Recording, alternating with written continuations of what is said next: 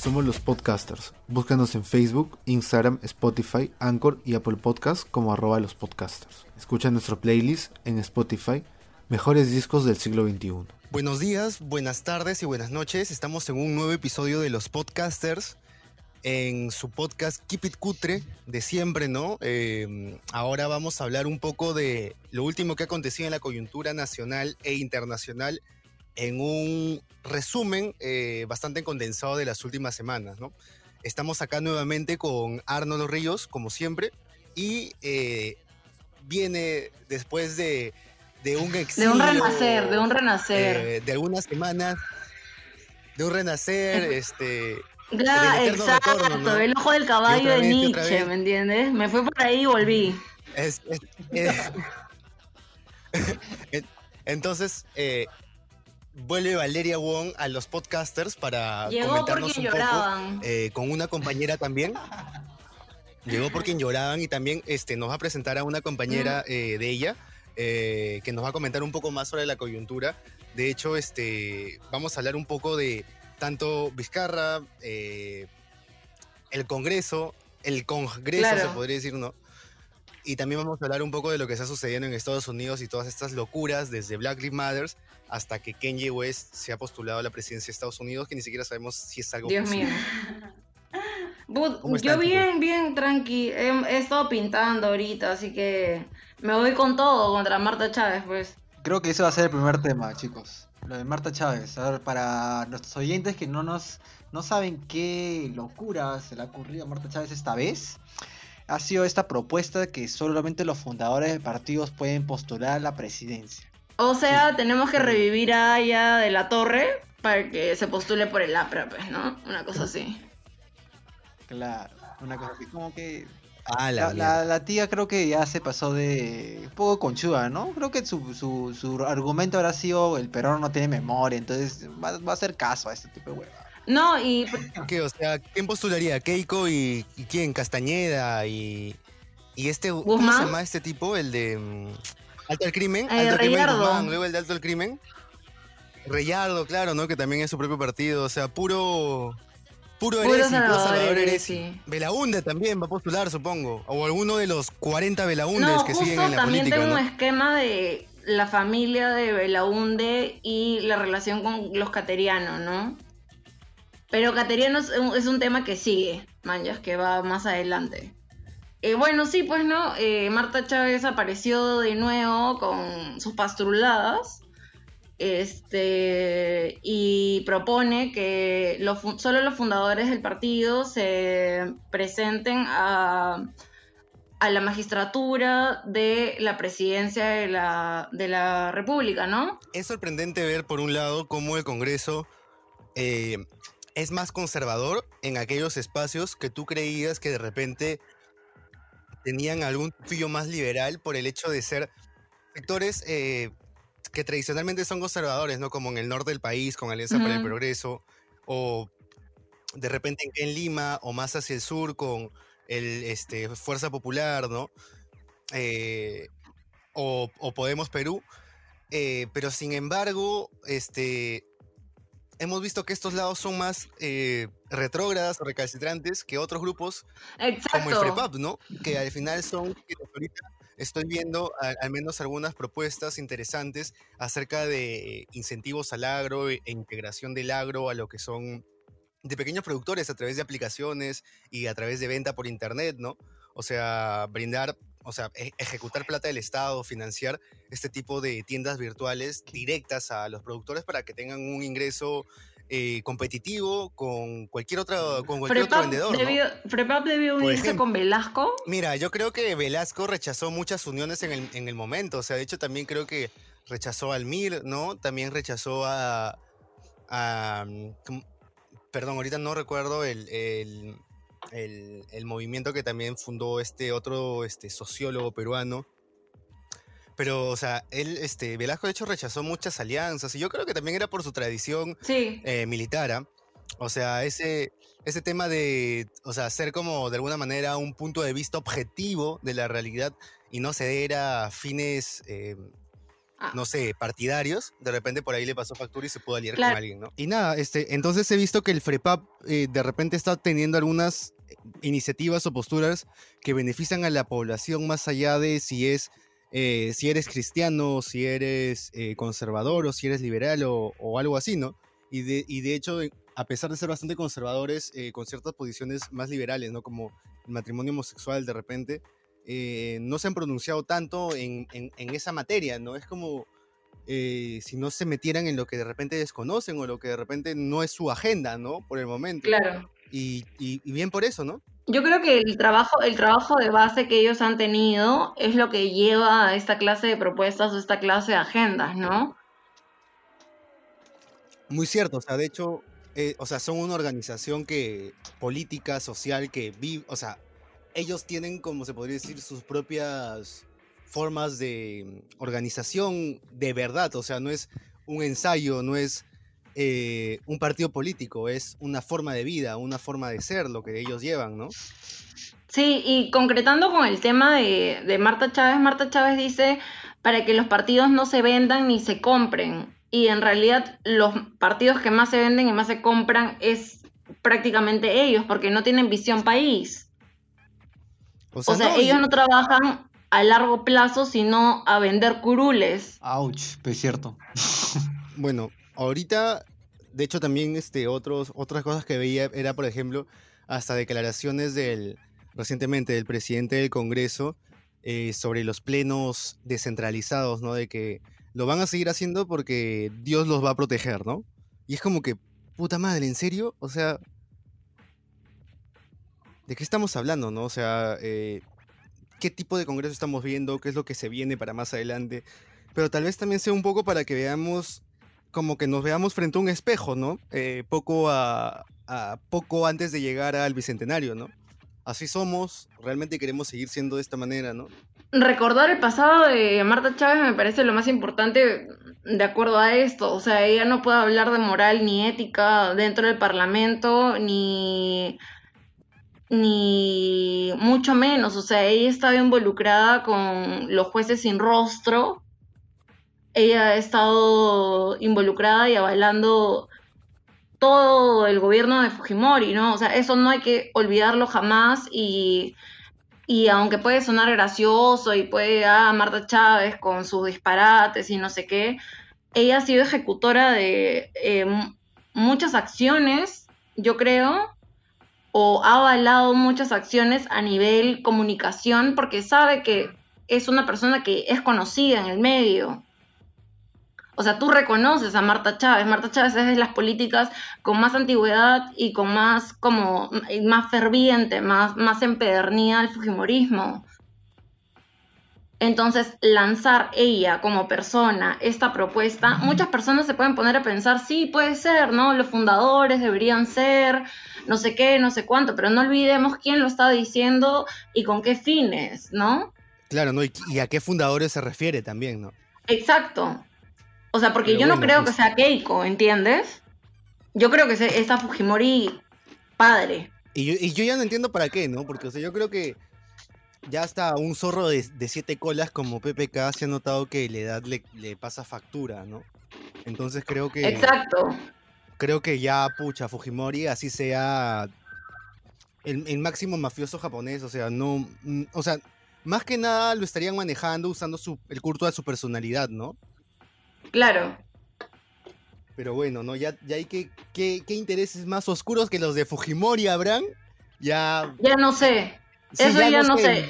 Y, y ya para eso mejor veo a Dross, así que no, no llego. Prefiero que las noticias me, la- me, las- me las dé Dross, en verdad.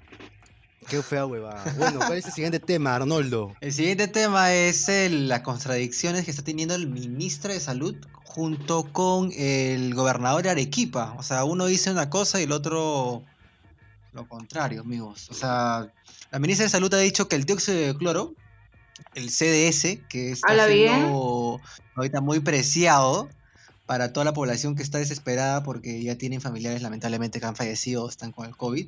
Y dice que esta es la cura milagrosa de parte de, de Andreas Kettler, discúlpeme si lo, lo- lo corrijo más adelante, que es un portugués eh, con doctorado, sí, en homeopa- homeopatía. ahorita que me acabo de enterar, eh, que dice que esta, este brebaje, o por así decirlo, este, estos químicos ayudan de a, a curar el COVID en menos de una semana a diferencia del tratamiento oficialista que está teniendo ahorita la OMS. Y bueno, la gente está volviendo loca respecto a eso. Y bueno, el ministro de Salud ha dicho que esto es falso, totalmente falso, que no hay una prueba fidedigna de que esto ayude en el tratamiento del COVID y que por favor no lo utilicen, ese es el consejo de la ministra de Salud.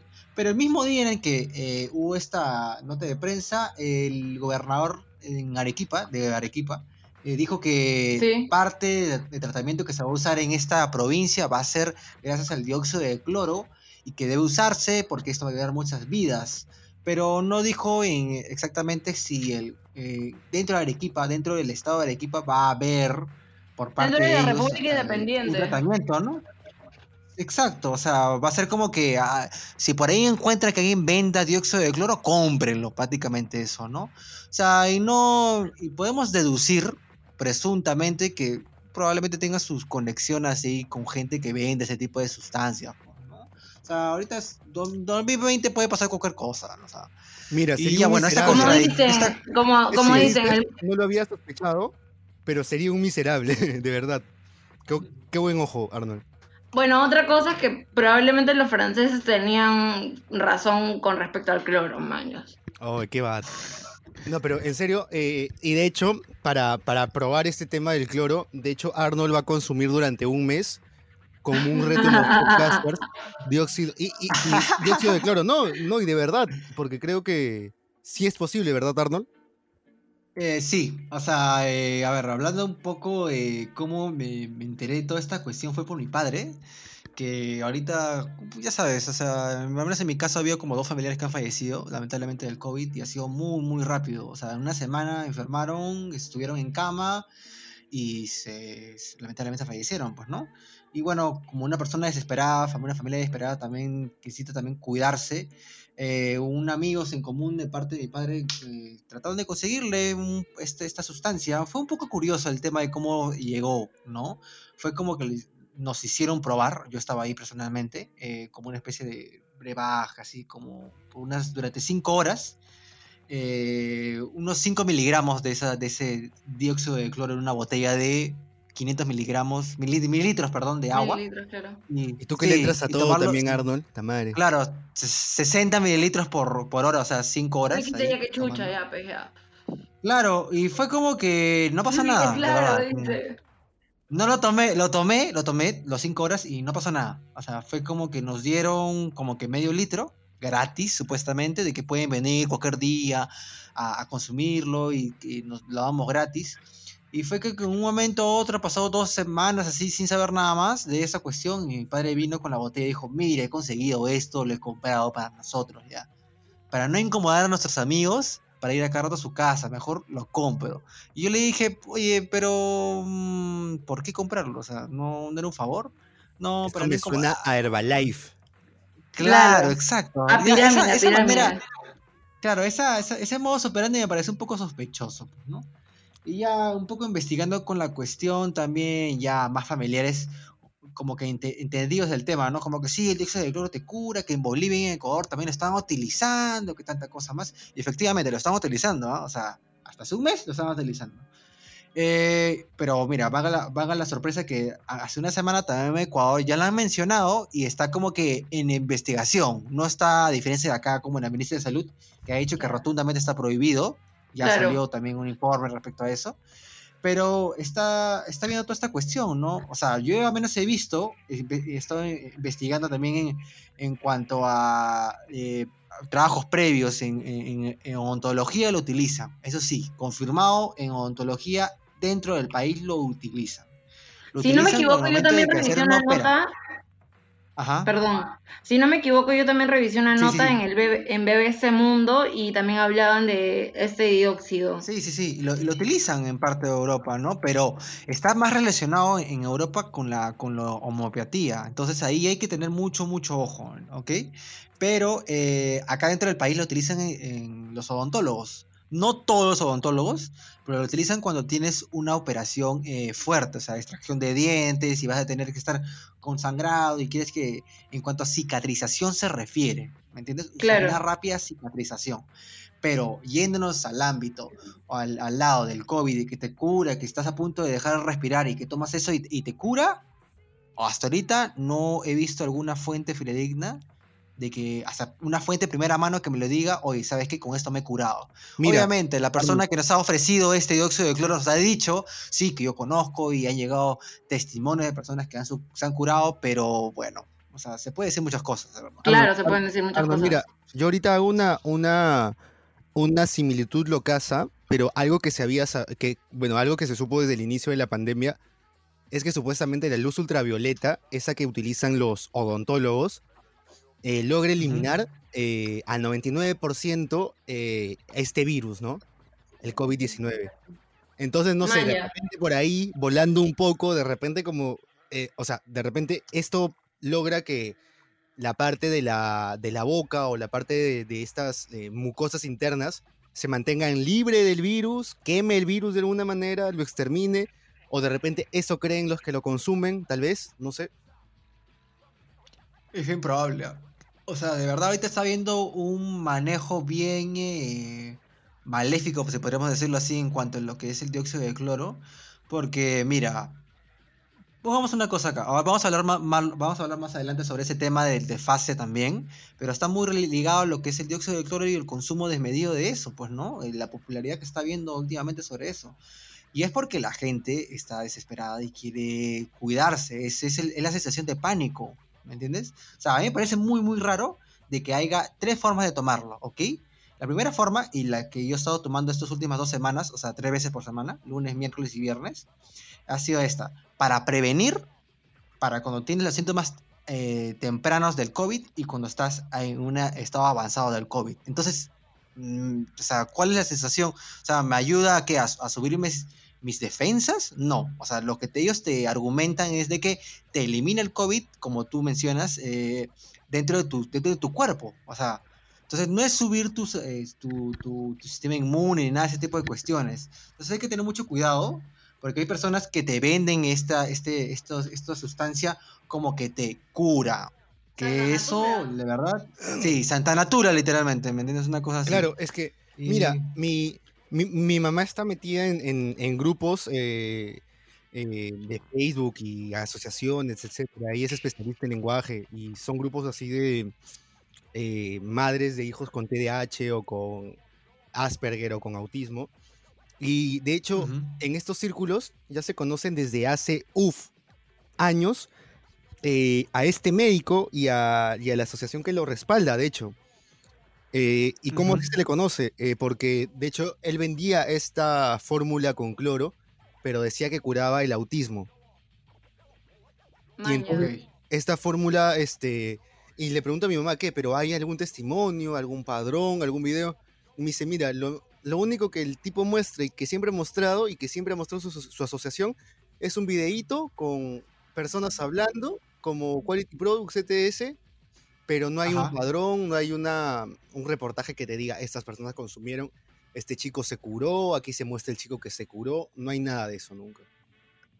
Para mí, la cosa, pa- para mí personalmente la cosa es clara, ¿no? O sea, yo sí prefiero seguir, eh, o sea, mm, perdón, pero soy una rebelde por naturaleza, manjas, y, pero sí prefiero seguir como lo que puede dictar el Estado o lo que puede decir el Estado o fuentes fidedignas antes de, o tal vez algunos paliativos, ¿entiendes? Pero no exactamente creer que mi vida va a estar en manos de ese dióxido de cloro. Y, pu- y- y- pero, esa, pero, esa, pero esa venta y ese discurso pueden entrar en otros sectores que no están, o sea, ¿cómo decirlo? Eh, el mensaje no llega por las brechas económicas, eh, llega para personas que necesitan creer en algo y que se dan cuenta de que no hay acceso a hospitales, que una cama puede costarte muchísimo, o sea, va por ahí también, ¿no? También como tú mencionas, Valeria, o sea, yo estaba pensando, eh, esto lo relacionaba mucho a, a cómo fueron o cómo de repente pensábamos eh, el tema de la peste negra, cómo desde tal vez un púlpito científico la gente decía, no, ¿cómo van a creer tantas supersticiones o algo así? Y estamos en pleno siglo XX y, y la gente cree cualquier cosa porque lo que está en juego es su vida, ¿no? O sea, consumo esto, me muero. Consumo esto, me muero. O me muero, me muero, ¿no? Y al final para mucha gente esa es su realidad diaria, ¿no? O salgo a trabajar y o me muero, o me quedo, o me muero de hambre. Entonces, este, creo que en ese escenario se presentan este tipo de, como comento, ¿no? Este, supersticiones, creencias. Pero por otro lado, por ejemplo, ¿no? Este, esta semana eh, chambeando en unos temas de, comunicación interna y eso, ya eh, el New York Post ha dado recomendación para que tengas tu propio botiquín en casa. O sea, tu propio botiquín para primeros auxilios en caso de COVID. Lo que también te habla de esta, esta sensación de desamparo en la población, ¿no? Ajá. Y que ya no es algo nacional o local, ¿no? Sino que ya es algo internacional de, ok, no podemos pararlo, tal vez no nos podamos atender, va a haber un segundo rebrote y el Estado ya cree que todo ha vuelto a la normalidad. ¿Cómo nos protegemos nosotros mismos como ciudadanos? Claro, o sea, bueno, esa, esa es, ese ha sido casi el último mensaje, digamos, ¿no? Como cada uno corre, cada uno corre por su cuenta, cuidándose con lo que ya les hemos dicho, vamos a reaperturar porque necesitamos reactivar la economía, etcétera, etcétera. Los trabajadores vuelven, vuelven, pero en horarios como intercalados, no sé qué, pero igual corre por su cuenta cuidarse, ¿no? Una cosa así. Claro, y o sea, eh, en, ese sentido, em, por ejemplo, ¿no? Para dar rápidamente estos ingredientes eh, de, esta, de este botiquín mágico de primeros auxilios en caso de COVID-19, son algunos eh, implementos que también se utilizan para la gripe común, ¿no? Por ejemplo, pastillas multibióticas o pastillas para el dolor de garganta, ¿no? Para aliviar el dolor de la tos. Luego también recomiendan un antihistamínico, por ejemplo, eh, cetiricina, ¿no? Eh, este antihistamínico para las gripes. Eh, luego también eh, recomiendan Panadol para aminorar los dolores de cabeza o la fiebre. Y luego, por, otro, lado, también en el caso de, de deshidratación, esto seguramente lo conocerán mis amigos los más borrachos, ¿no? tu suero oral, ¿no? Que puedes comprar en la farmacia. Aguante, brother. Claro, tu, buen, tu buen suero oral o tu o por último tu Gatorade, ¿no? Ya, claro. En el peor de los casos. Y luego también este tener eh, aparte de eso, ¿no? Y ahora y hoy día mismo lo vi en una propaganda del Ministerio de Salud. Si puedes comprar tu oxímetro de pulso. Es un equipo que te lo pones en el dedo como si fuera un ganchito y por medio de un lector digital mide la presión de oxígeno en tu sangre. Eso utilizan los diabéticos. Exacto. Entonces, eso ahora va a ser al parecer de uso común para toda la población. No sé de qué forma, no sé si casi nadie llegó a. O sea, si hubo mucha población que no pudo comprar mascarillas o protectores faciales, ¿cómo va a lograr comprar un oxímetro de pulso? Pero bueno, o sea, yo justo lo leía en The New York Post y dije, ah, su, este es, este es, una, este es una gringada, ¿no? Este, Totalmente. ¿Cuánto faltará para que acá lo compren? Y no. Sí, no, bueno, acá sí, acá sí es, eh, no, no, es barato, ¿no? O sea, yo, yo tenía un abuelo con diabetes, ya murió, etcétera, pero sí, tenía eso. Y. O sea, accesible, accesible a un sector CDE, no. O sea, complicado, bastante complicado de hecho.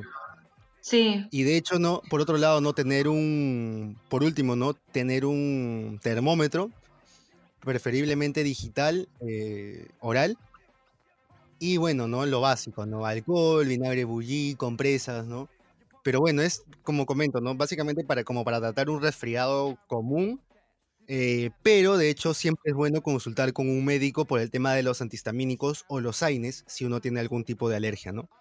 Sí, totalmente.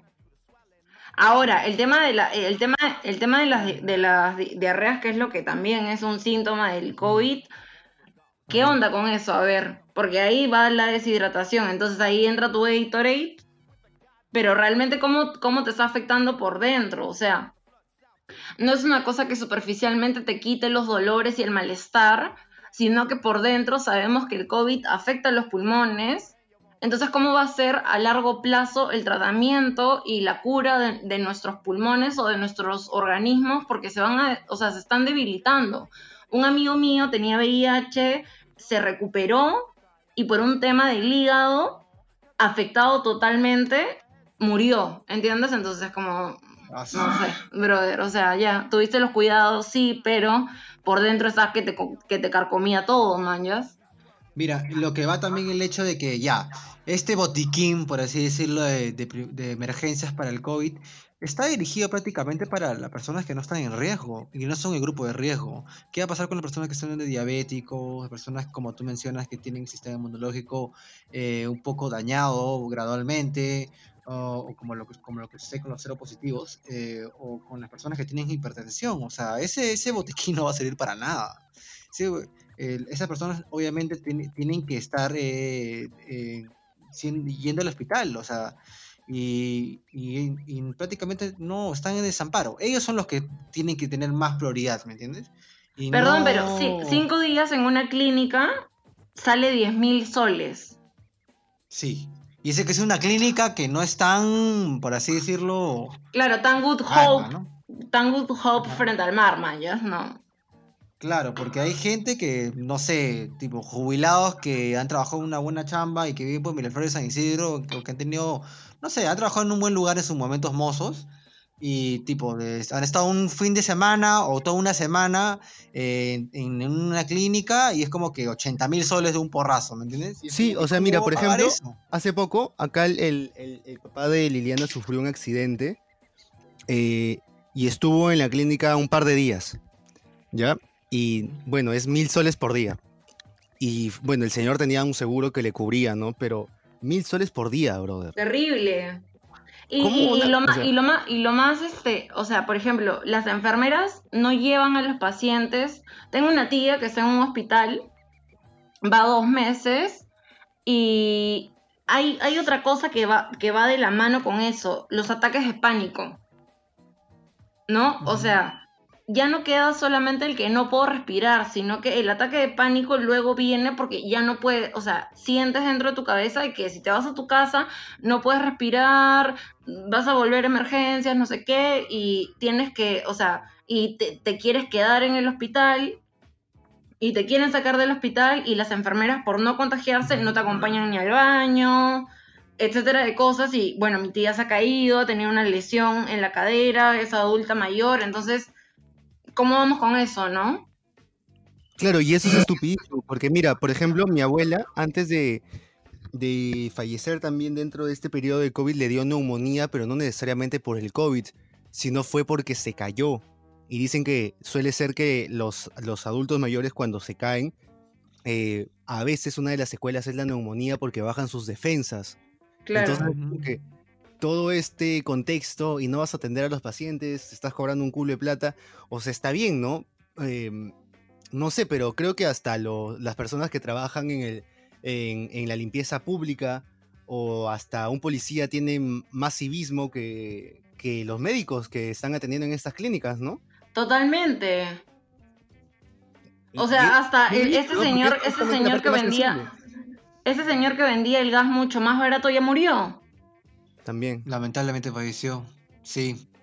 Bueno, entonces para cerrar ese tema un poco tormentoso, que es lo del dióxido de cloro, de que ha llegado hasta el presidente Donald Trump a recomendarlo en abril pasado, eh, quisiéramos eh, dejarles en, los comentarios o en, la descripción de este episodio, si están escuchándolo en Spotify o en YouTube, una nota que publicó The New York Times que es acerca de que eh, una recopilación de todos los tratamientos que se, han usado durante esta pandemia del, COVID, ya sea pseudociencia, ya sean los eh, eh, medicamentos que, han sonado hacer en las radios, en las radios acá peruanas, ¿no? Y las, está clasificando en, en, cuatro secciones.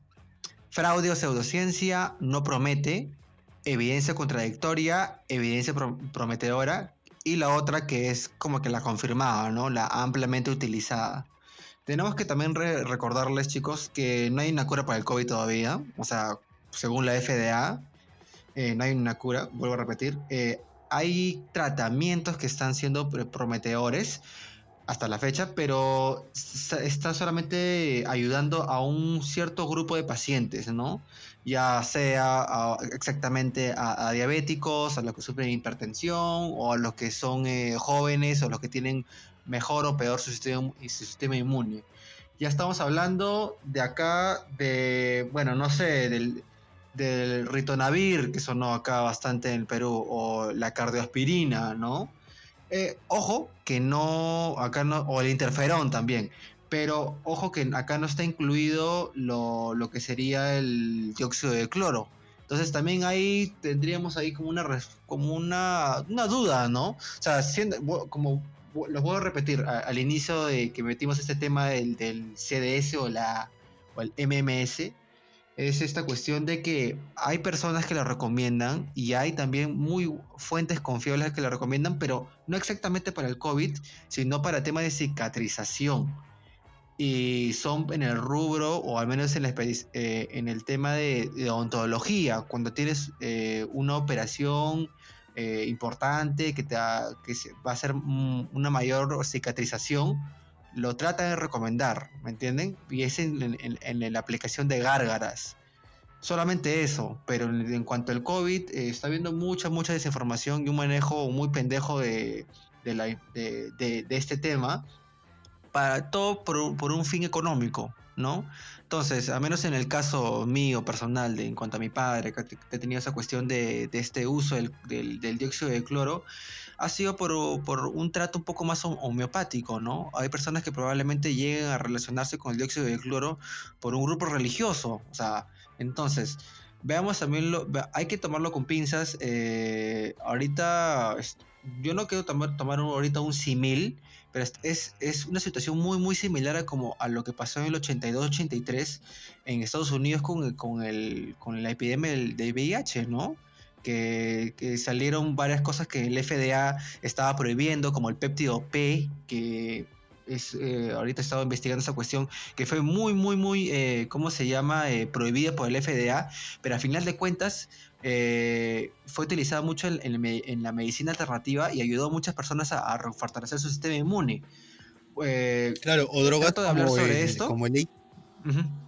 sí, disculpa, o, drogas como el ACT que se, lo, recomendaban a varios pacientes con, con, perdón, con VIH y al final eh, estos generaban los efectos secundarios que se creían muchas veces que eran los síntomas de VIH terminalmente. Exacto. O sea, este, este, este medicamento bajaba las defensas del paciente ya inmunodeprimido, ¿no? Sí, más que nada, ese, ese ACT que tú, que tú mencionas eh, era eh, inicialmente usada para personas que, de quimioterapia, ¿no? Entonces, eh, o sea, personas que ya estaban como que en fase 3, fase 2, o sea, una, una situación un poco ya complicada con, con, esa cuestión. Pero volviendo a repetir, estamos en esa situación un poco de desinformación, ahorita más que nada, pues es nuestra primera pandemia global en la que tenemos esta fuente de información que es el Internet y hay que tener mucho cuidado de dónde leer nuestra fuente de información en, nuestras referencias.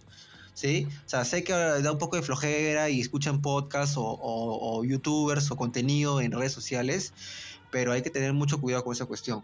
Creo que al menos eh, por ahora eh, vamos, a vamos a mantenernos actualizados un poco con esa cuestión del dióxido de cloro y también mencionarles que este tema de dióxido de cloro está eh, popularmente usado, hablado en Latinoamérica. En Europa y en Estados Unidos es como algo que simplemente mm, no, no le prestan atención.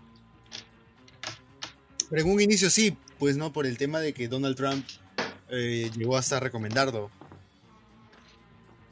Claro, pero llegó este, este, debate, ¿no? Ya sea en Twitter, ya sea en Facebook, ya sea en Instagram o cualquier red social, de que se lo tumbaron, o sea, se lo tumbaron. Y ahorita obviamente Donald Trump está como, como, ese, como ese personaje políticamente incorrecto, ¿no? Que trata de rajar de cualquier cosa que, está, que globalmente está permitida o aceptada, ¿no? o sea, y está a favor, no sé, de, ponte, hace recién hace menos de dos, una semana acaba de decir que, que, recomienda utilizar las mascarillas y en abril se estaba cagando de risa porque un reportero le estaba entrevistándolo con una mascarilla puesta. O sea, o sea hay que tener mucho, mucho, mucha sutileza o mucha suspicacia a la hora de, a, qué, a qué personaje público seguir o no. no. O sea, son seres humanos a final de cuentas y ya saben cómo es Trump. menos sí. Me quedo con ese comentario que dijo Valeria en el episodio pasado de La Cosa Pública, de que Donald Trump es un faltoso. O sea, eh, y cuando se pone necio, dice que cojudez. Entonces, eh, es un personaje público también, es, es un ser humano. Entonces, ya lo, ya lo conocen, al menos en cuando, mencionó ese tema del dióxido de cloro allá por abril o mayo, si no me equivoco, sí hubo una especie de revoltijo ahí, las personas empezaron a cuestionarse un poco, un poco sobre ese tema, pero ya bueno, como que se, se tumbaron su opinión, ¿no? Entonces, al menos por ese lado, dentro de ese país, en Estados Unidos, como que no está siendo tan considerado como un tratamiento para para el, para el CIMIN, para el, para el ciudadano de a pie, ¿no? Y se ha, impregnado demasiado el dióxido de cloro, y el, ya sea el MMS, o sea, bueno, siempre estoy tratando de repetir esas dos cuestiones porque son dos sustancias diferentes, ¿no? Una versión, una, es una versión nueva del otro, pero se ha impregnado demasiado en Latinoamérica. Y esto sucede porque ha estado habiendo un manejo, como voy a repetir, de, de desinformación total y hay personas que se jactan de que la están utilizando en Ecuador, en Bolivia, pero han sido mencionadas como posibles, como, como que el gobierno va a investigar para un, para un futuro tratamiento, ¿no?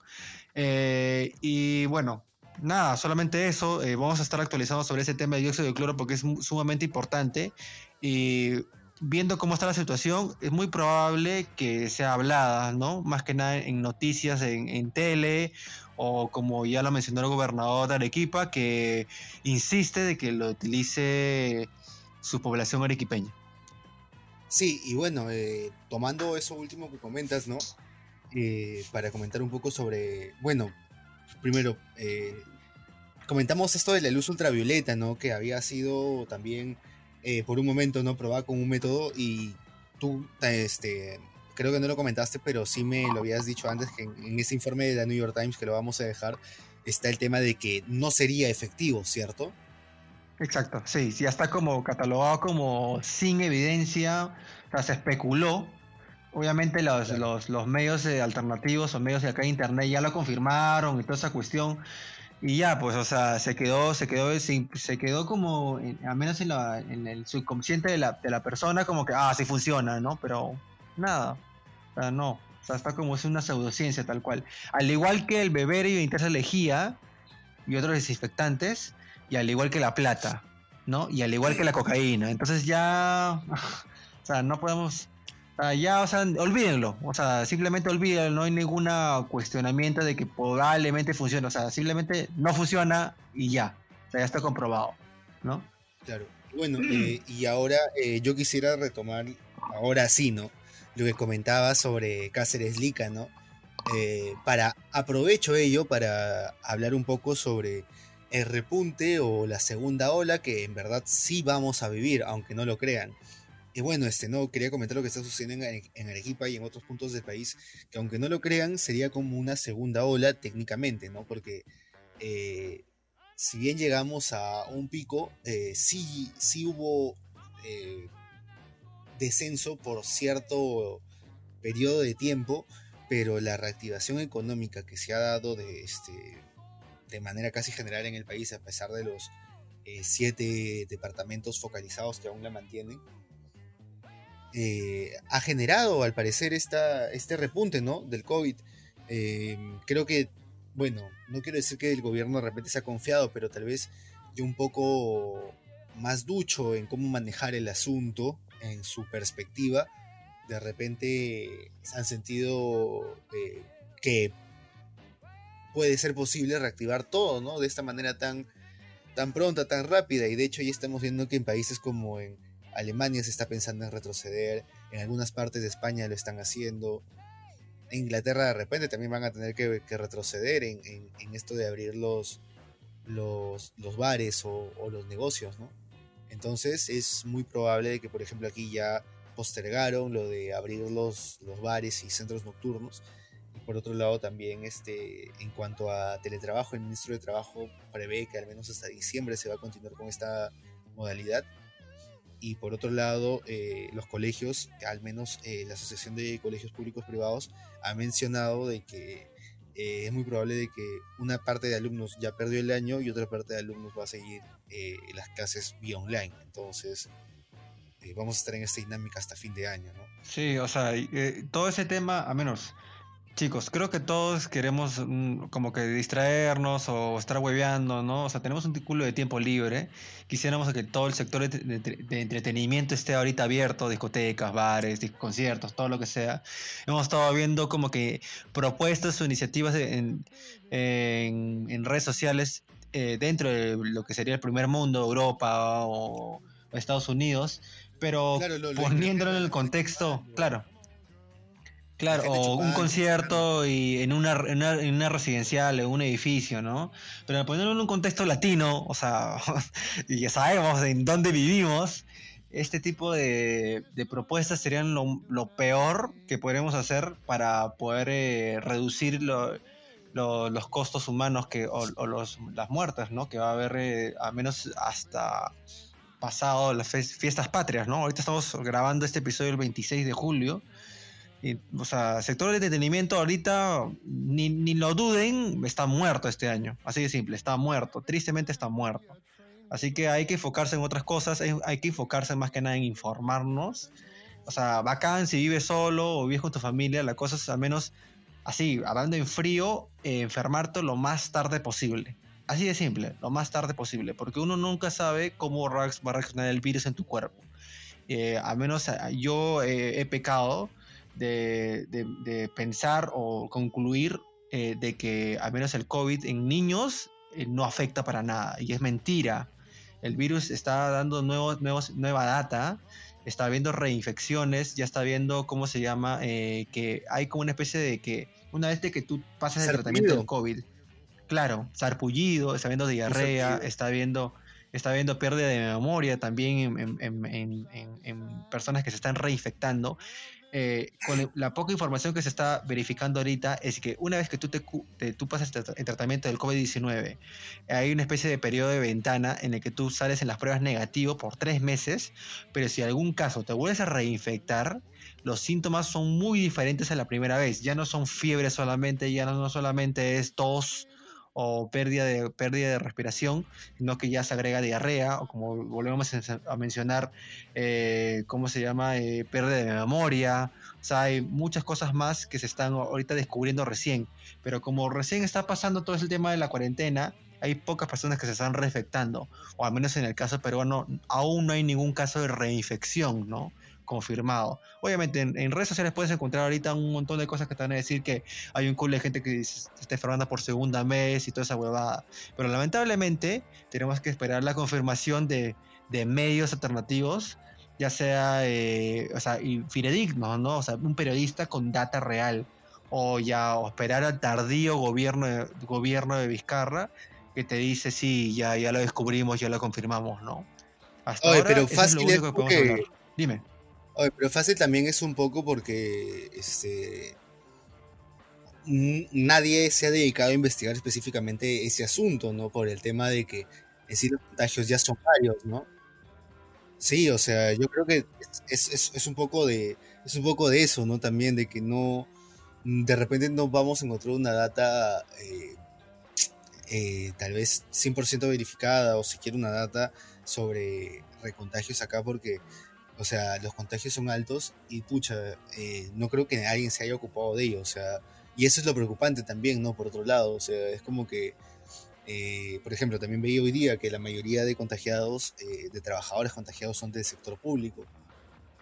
O sea, de ministerios, trabajadores administrativos, policías, etc. ¿no?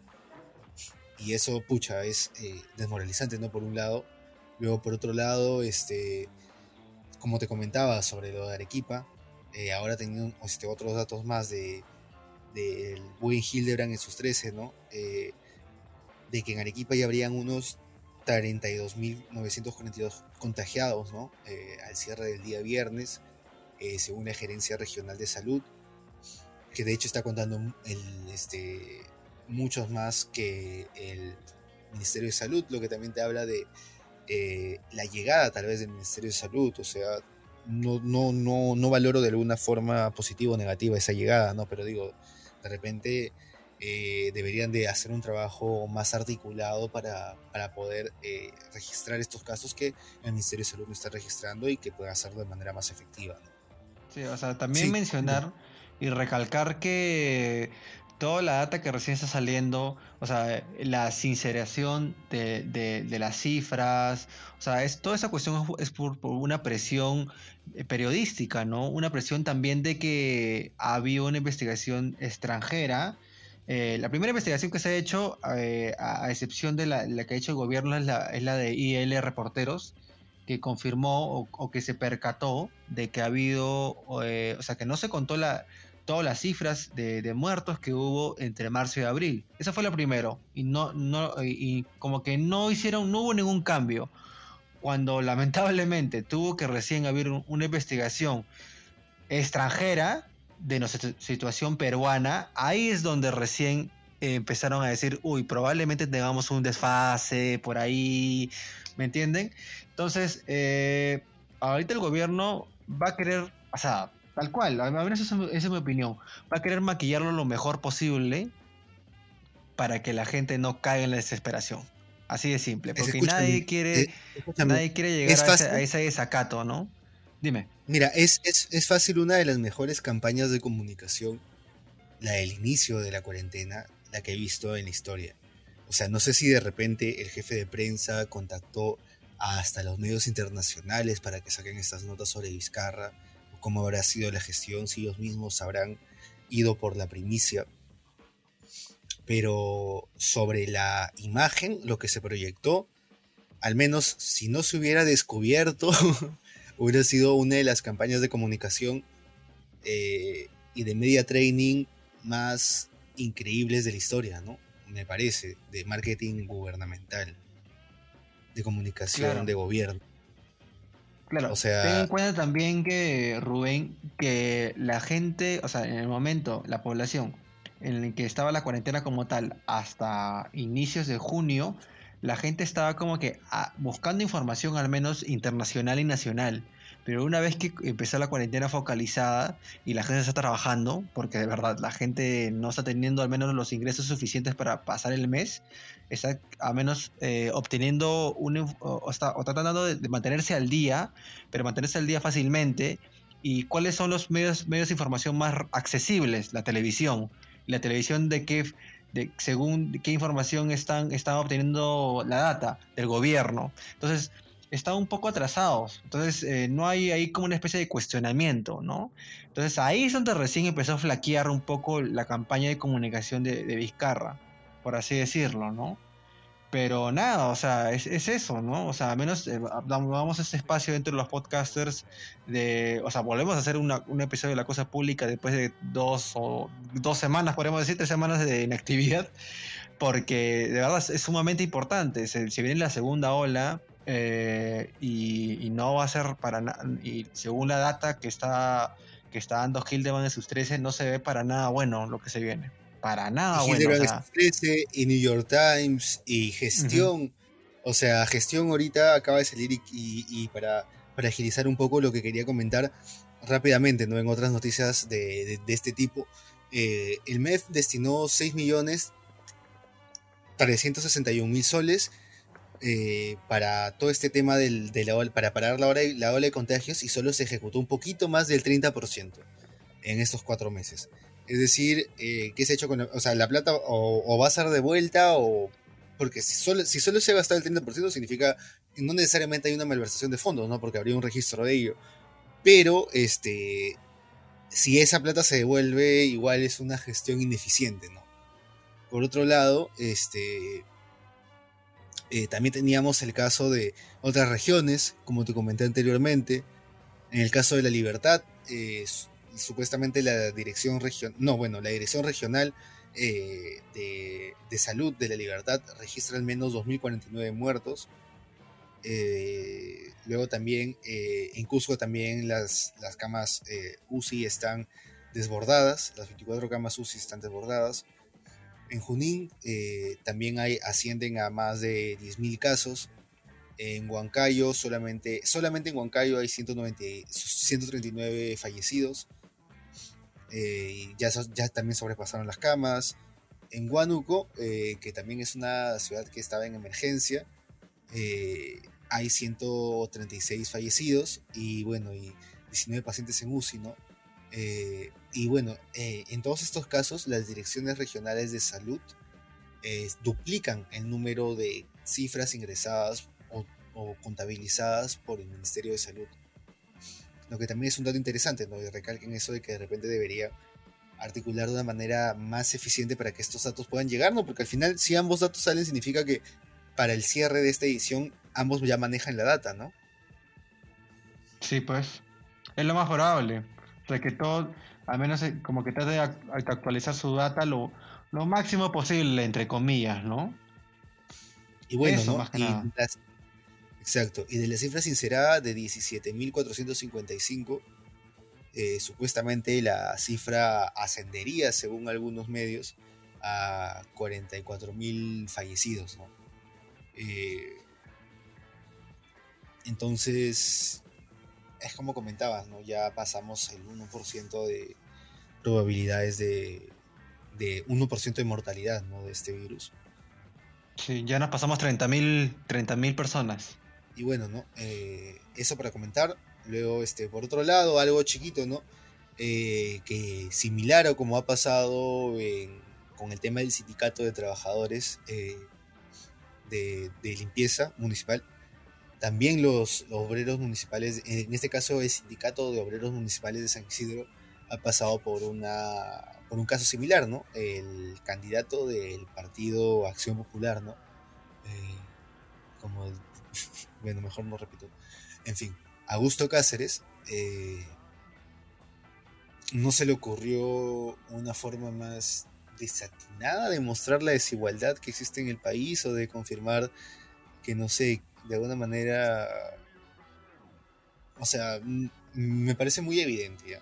El tema es de que ha votado a 112 trabajadores, eh, muchos de ellos infectados con coronavirus cuando recibieron la carta de despido, muchos ya fallecidos, y este, respondió compensando a las viudas con 2.000 soles. Eso es lo que realizó. Y a muchas les, les prometió este trabajo, pero no, al final no pasó nada. Y algunas, algunos fallecidos solamente se les dio lo que es, eh, por ejemplo, eh, ¿cómo se podría decir? Lo que le debían de vacaciones que no se habían cumplido y bueno, este, eran obreros que trabajaban hasta 12 horas diarias, ¿no? Y durante 15 años, 10 años, entonces, un poco complicada la situación, ¿no? Y bueno, y de hecho, entre las personas de Acción Popular le dan un poco la espalda, ¿no? Lo consideran un recién llegado. Eh, Mesías Guevara y Víctor Andrés García Belaunde comentan de que nunca ha destacado eh, que no ha desempeñado algún cargo, no tiene formación dentro del partido, eh, pero que es cercano a Barnechea. eso lo dijo, eso lo dijo Guevara, Mesías Guevara, ¿no? El gobernador regional de, de Cajamarca. Así que, bueno, para tomar en cuenta sobre este señor, ¿no? Augusto Cáceres, el alcalde actual de San Isidro, que también de hecho destruyó el mercado municipal eh, que pudo haber sido eh, de ayuda para muchas personas en situación vulnerable, ¿no? Cierto, ibas a comentar acerca, acerca de San Isidro y distritos aledaños respecto a, ah. una mayor incidencia en el COVID. Ah, sí, ah, sí, pero exactamente la mayor incidencia del COVID, para, para comentarte con, el dato exacto, eh, en salud hay una unidad de inteligencia y análisis de data y bueno, se ha realizado un mapa de calor de los casos que se están registrando dentro de los distritos de Lima. Eh, y bueno, en este caso, por ejemplo, ¿no? distritos que han aumentado recientemente es en Los Olivos, que hay un incremento de más del 60%. Villa María del Triunfo, que también ha aumentado un 63%. Y bueno, estos han aumentado considerablemente, ¿no? En el balance, no sé, de que hace un par de semanas tenían 150 casos, ahora tienen 400 casos semanales, ¿no? Y bueno, yo creo que de repente esto se puede deber a, por ejemplo, a la apertura de los centros comerciales, podría ser una, una razón de eso, ¿no? En Villa María del Triunfo, cerca de Villa María del Triunfo, ¿no? Hay algunos centros comerciales como eh, el centro comercial, el Mall del Sur, por ejemplo, ¿no? De ahí también eh, cerca de los Olivos, de repente tienes mucha, mucha, mucha mayor, perdón, cerca de los Olivos tienes mayor cantidad de centros comerciales, ¿no? Eh, Mega Plaza, Lima Norte, ¿no? De ahí también eh, por el lado de Surco y Miraflores, eh, también se ha elevado la curva de contagios en los últimos siete días. Han pasado de tener 200 casos semanales a 300 casos semanales. Y bueno, también, bueno, en este caso, eh, también de repente podríamos citar alguna, algún caso de trabajadores en general o de repente personas que están movilizando nuevamente a sus trabajos eh, o por ejemplo, de repente eh, el tema de los centros comerciales, ¿no? de la apertura de estos. Vimos que de hecho cuando se aperturó el Jockey Plaza habían cola, ¿cierto? Sí.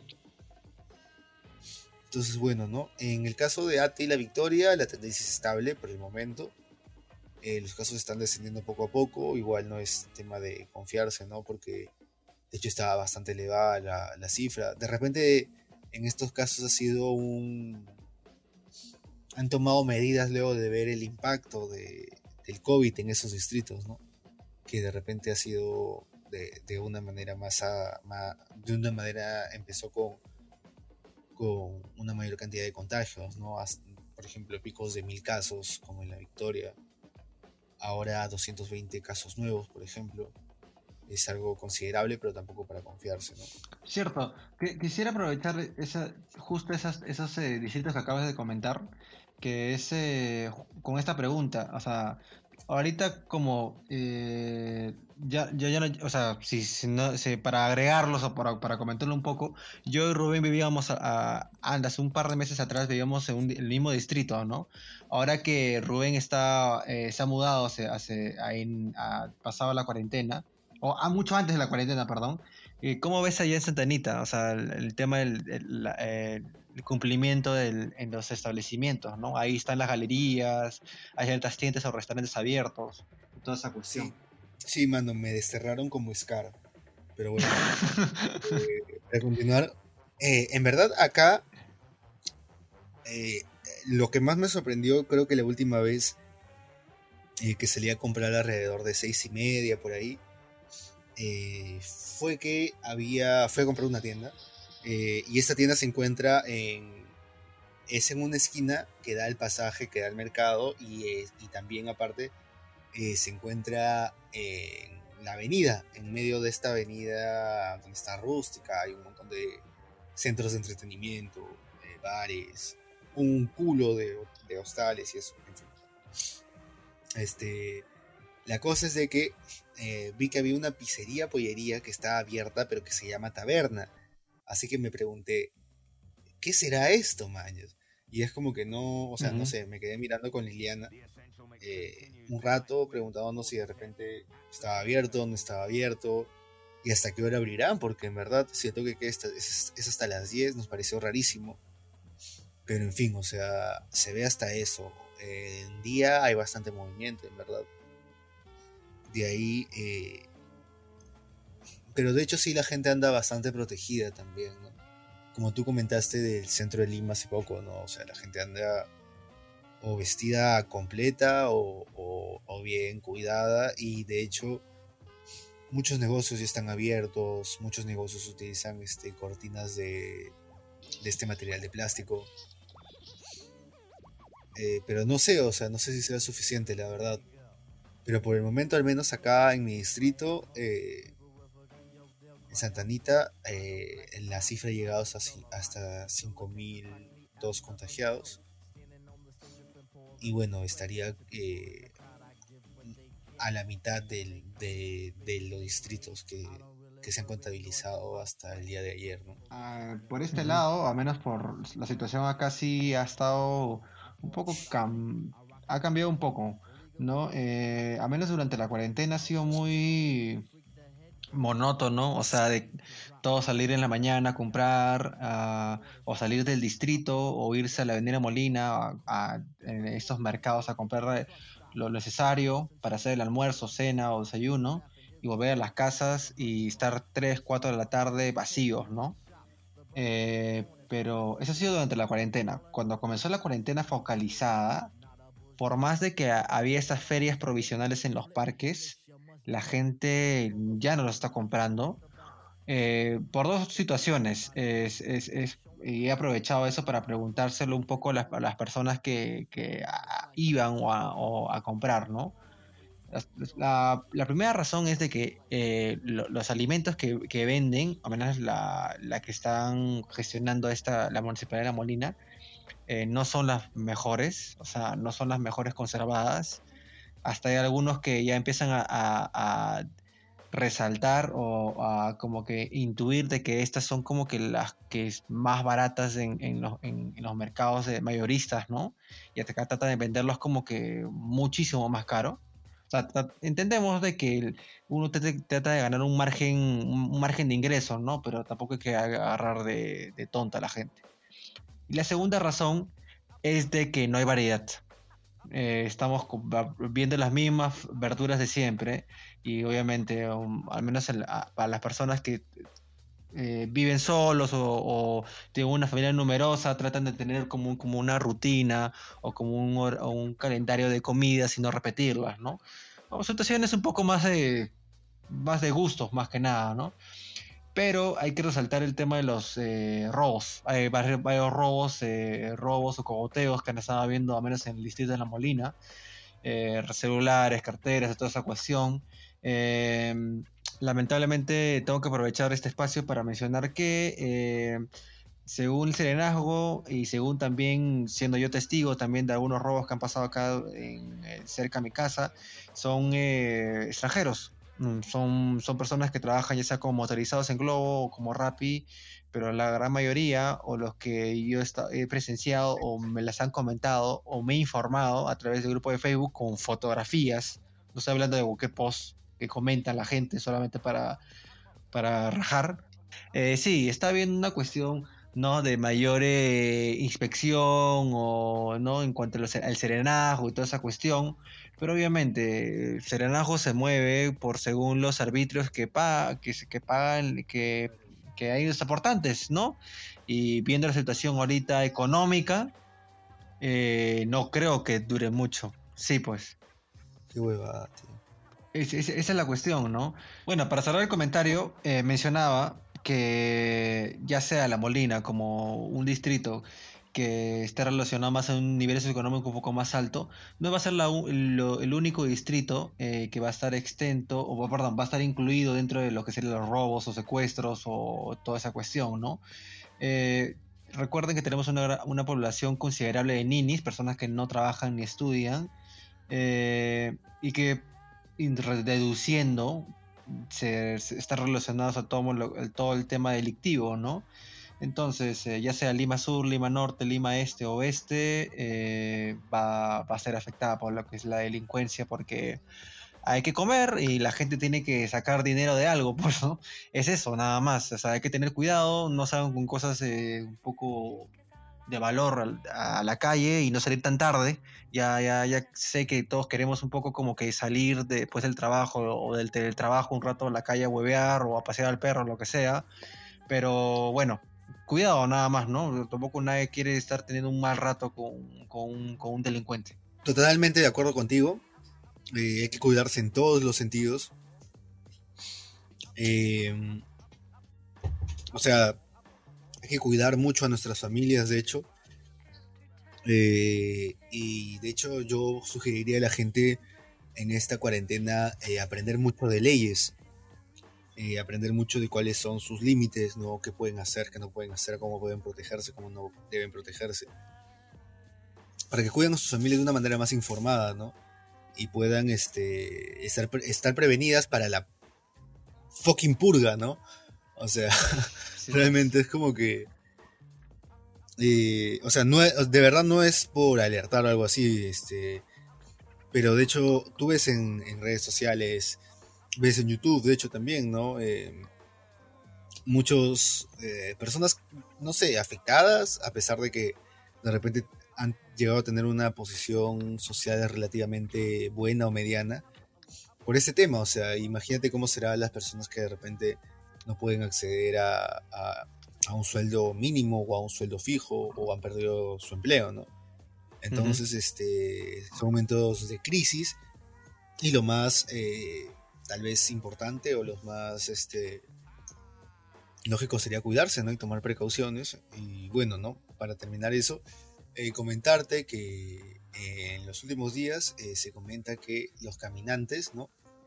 Estas, estas este, personas que habían ido caminando desde Lima regresando a sus regiones, eh, han, sido eh, una gran, un gran, o sea, donde, donde ellos han encontrado han sido grandes focos de contagio.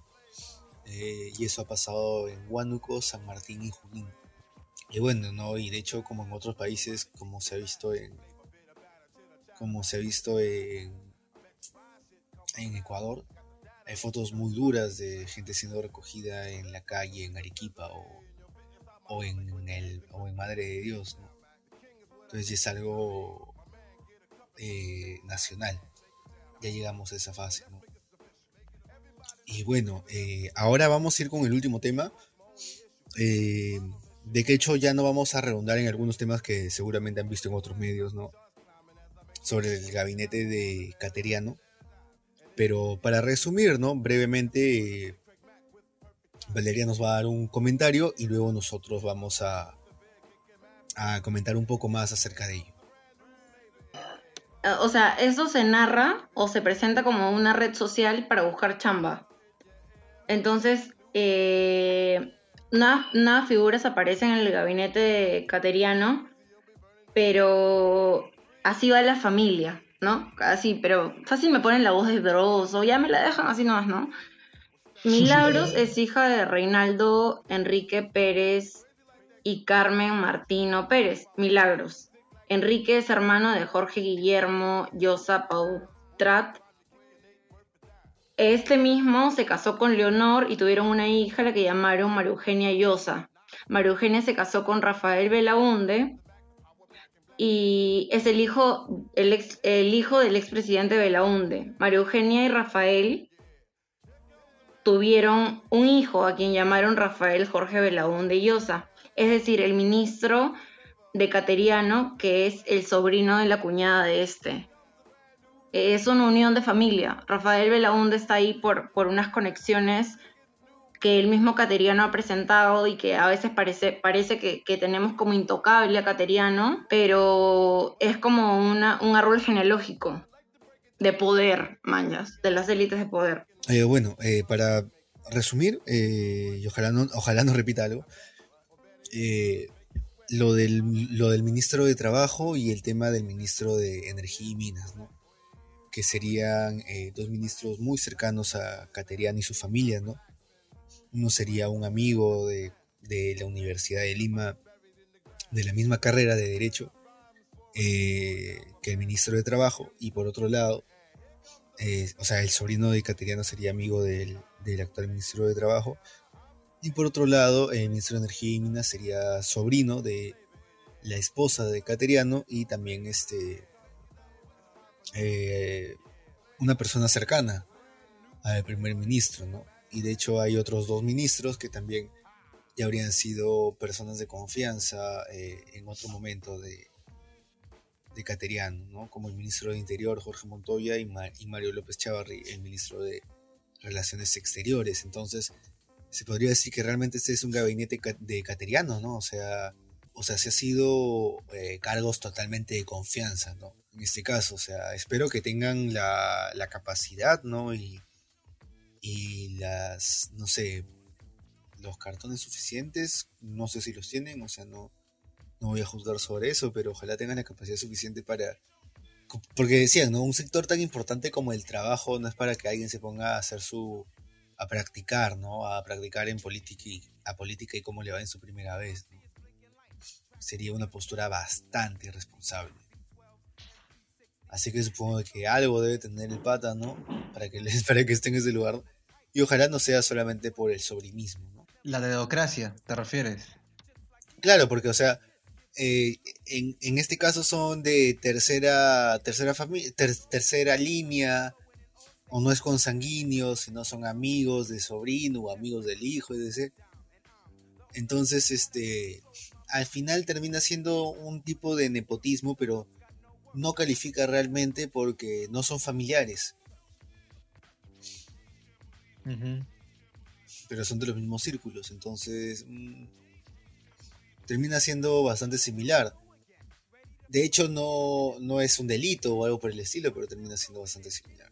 Y por otro lado, bueno, hasta la siguiente.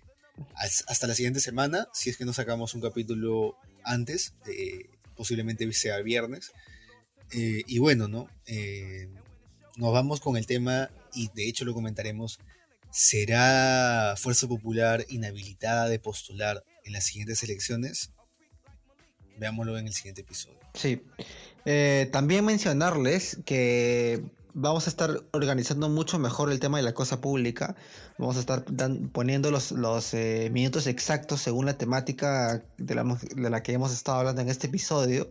Así que si estás interesado en algo exactamente, eh, ya sea el tema de los pronósticos que, que, ha dado según Hildebrand en sus 13, o el tema político este que hemos hablado eh, de Cateriano, eh, o, la propuesta de Marta Chávez en cuanto a, que los presidentes de los partidos solamente pueden postular y toda esa cuestión. bueno, bienvenido sea, ¿no? O sea, puedes escuchar lo que, lo que se te venga en gana y, toda esa cuestión.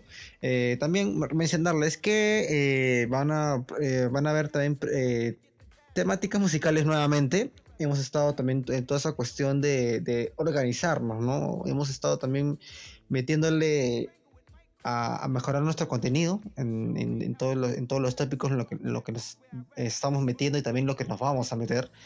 Y nada, pues no, eh, puedes escuchar este episodio y los demás en Spotify, Apple Podcasts, eh, YouTube y en todas las plataformas de streaming.